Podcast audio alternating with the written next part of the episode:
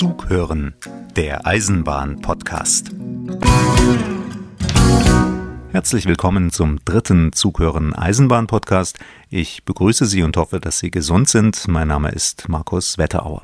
Hier gibt's Informationen und Geschichten rund um die Eisenbahn und diesen Podcast können Sie ganz gut hören, während Sie was anderes nebenbei machen. Putzen zum Beispiel. Und wenn's Ihnen dabei wie mir geht und Sie nicht so wahnsinnig gerne Fenster oder Bad sauber machen, dann sind Sie doch einfach froh, dass Sie keinen ganzen Zug reinigen müssen. Die Wagen sind nicht so allglatt innen und außen wie heutige Züge sind.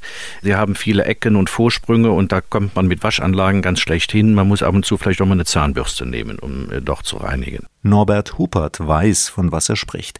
Der Kölner war viele Jahre Vorsitzender des Freundeskreises Eisenbahn. Und um welchen Zug es geht, das erfahren Sie gleich. Sie hören außerdem, was Sie in Zeiten von Corona mit nicht genutzten Fahrkarten machen können und wie die Pläne für eine schnellere Bahnstrecke von Dresden nach Prag aussehen. Außerdem habe ich einen Buchtipp für Sie inklusive Mordversuch im Zug. Tariftipp: Zugfahren und Geld sparen. In Zeiten von Corona läuft das Leben langsamer. Die Menschen sollen auch nicht mehr reisen, damit sich das Virus nicht so schnell ausbreitet. Was also tun mit schon gekauften Fahrkarten? Die kann man entweder zurückgeben oder später nutzen. Die Deutsche Bahn zeigt sich außerordentlich kulant. Hut ab dafür. Selbst Fahrkarten zum Sparpreis können problemlos storniert werden, was sonst eigentlich nicht geht. Im Netz gekaufte sogar online mit ein paar Klicks. Das geht bis Ende April. Oder Sie fahren eben später, und zwar bis Ende Juni. Die Zugbindung entfällt dann. Die Fahrkarten gelten damit auch in anderen Zügen als den gebuchten, was beim Sparpreis sonst nicht geht. Pendler sollten sich bei den jeweiligen Verkehrsverbünden erkundigen, wie es dort mit Monats- und Jahreskarten aussieht.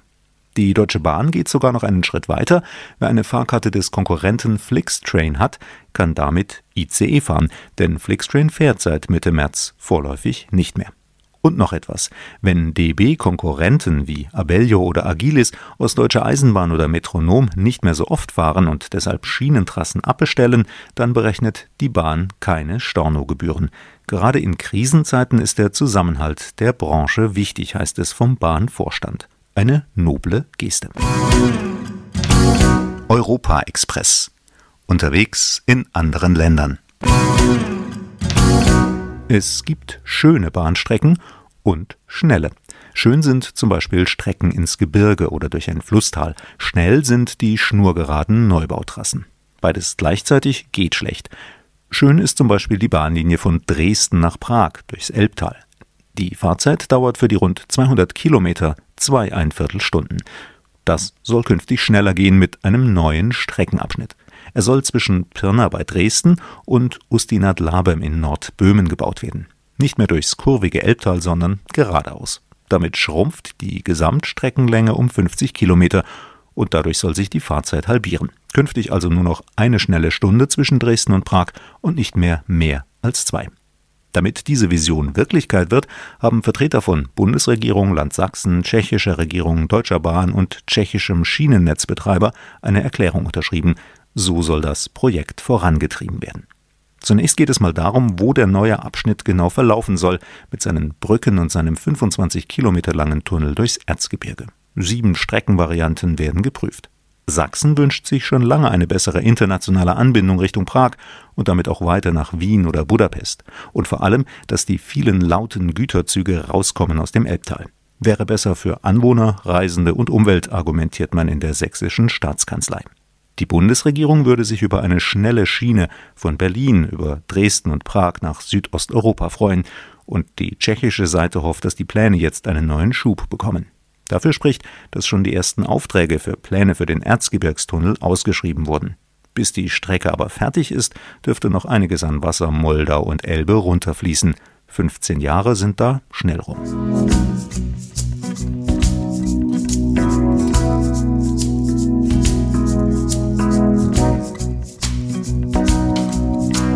Bahnbuch. Lesestoff für und über Züge.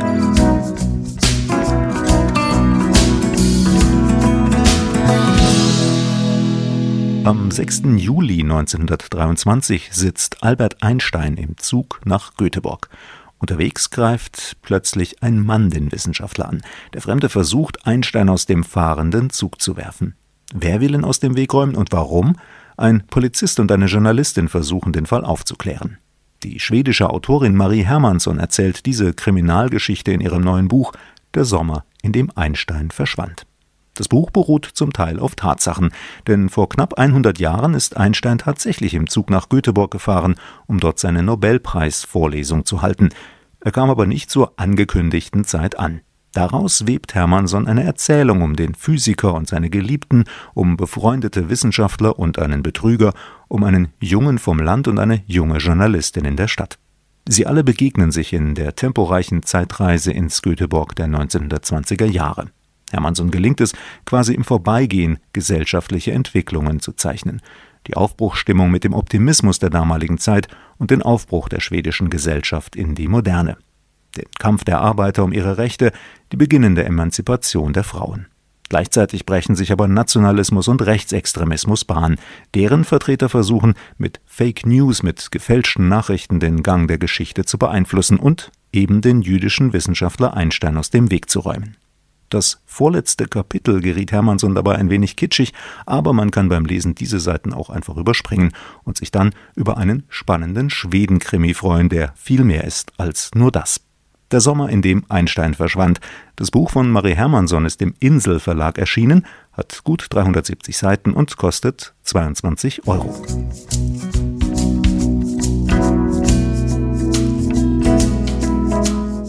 Gleisgeschichte Dampfzüge und Nostalgiefahrten.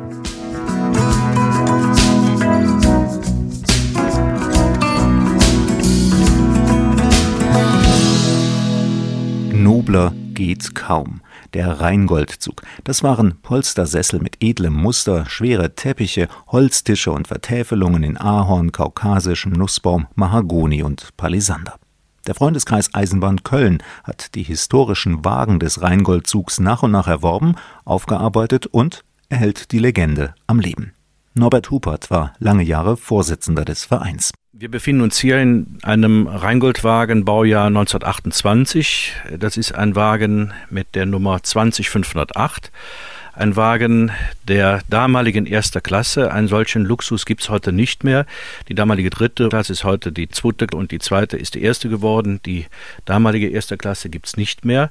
Wir sehen das hier auch am Komfort, sehr breite Fenster, Brokatvorhänge, tiefe Polster, die es heute bei modernen Zügen nicht mehr so gibt. Heute achtet man mehr auf orthopädische Dinge bei den Sitzen. Der Wagen ist im Kriege ausgeplündert worden im Bayerischen Wald und äh, dann 1951 von der Deutschen Bundesbahn zum Speisewagen umgerüstet worden.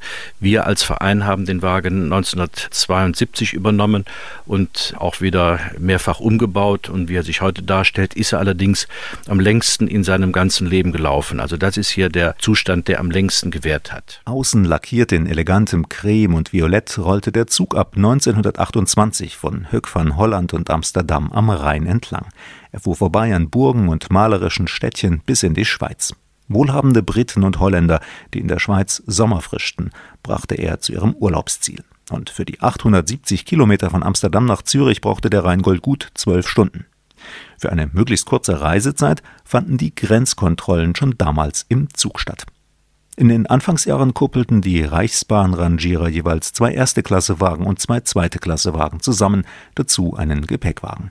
Jeder zweite Wagen hatte eine Küche, und deshalb speisten die Reisenden im bequemen Sessel am Platz und mussten nicht den beschwerlichen Gang zum Speisewagen auf sich nehmen. Rheingoldgeschichte und Geschichten gibt es auch auf dem Eisenbahnhörbuch Zughören 2 Köln-Rhein-Sieg. Zum Hörbuch gibt es ein ausführliches Begleitheft mit Hintergründen, Zahlen, Fakten, Fotos und Dokumenten. Die CD mit vielen weiteren Eisenbahnreportagen aus der Region Köln-Rhein-Sieg kostet 14,80 Euro.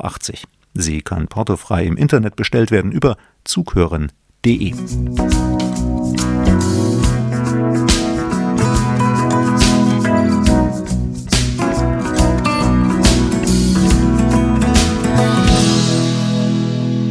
Und zum Schluss noch dies. Im nächsten Jahr stehen gleich eine ganze Reihe von Eisenbahnjubiläen an.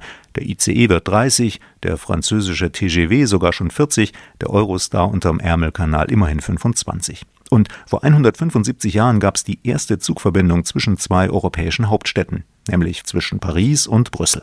Deshalb hat die EU-Kommission vorgeschlagen, das Jahr 2021 zum Jahr der Schiene auszurufen. Denn Züge seien umweltfreundlich, die Eisenbahn verbinde EU-weit Menschen, Regionen und Unternehmen und sie zeige das technische Know-how in Europa und sei nicht weniger als ein Teil unseres kulturellen Erbes. Na dann müsste eigentlich jedes Jahr ein Jahr der Schiene sein. Das war Ausgabe 3 des Zughören Eisenbahn Podcasts. Die Musik ist von Klangarchiv.com. Weitere Informationen zu den Eisenbahnhörbüchern von Zughören finden Sie im Internet unter zughören.de. Wer direkt dort bestellt, bekommt die Lieferung super schnell, auch in Zeiten von Corona, versprochen und portofrei. Und danke fürs Zuhören und gute Fahrt bis zum nächsten Mal. Ihr Markus Wetterau.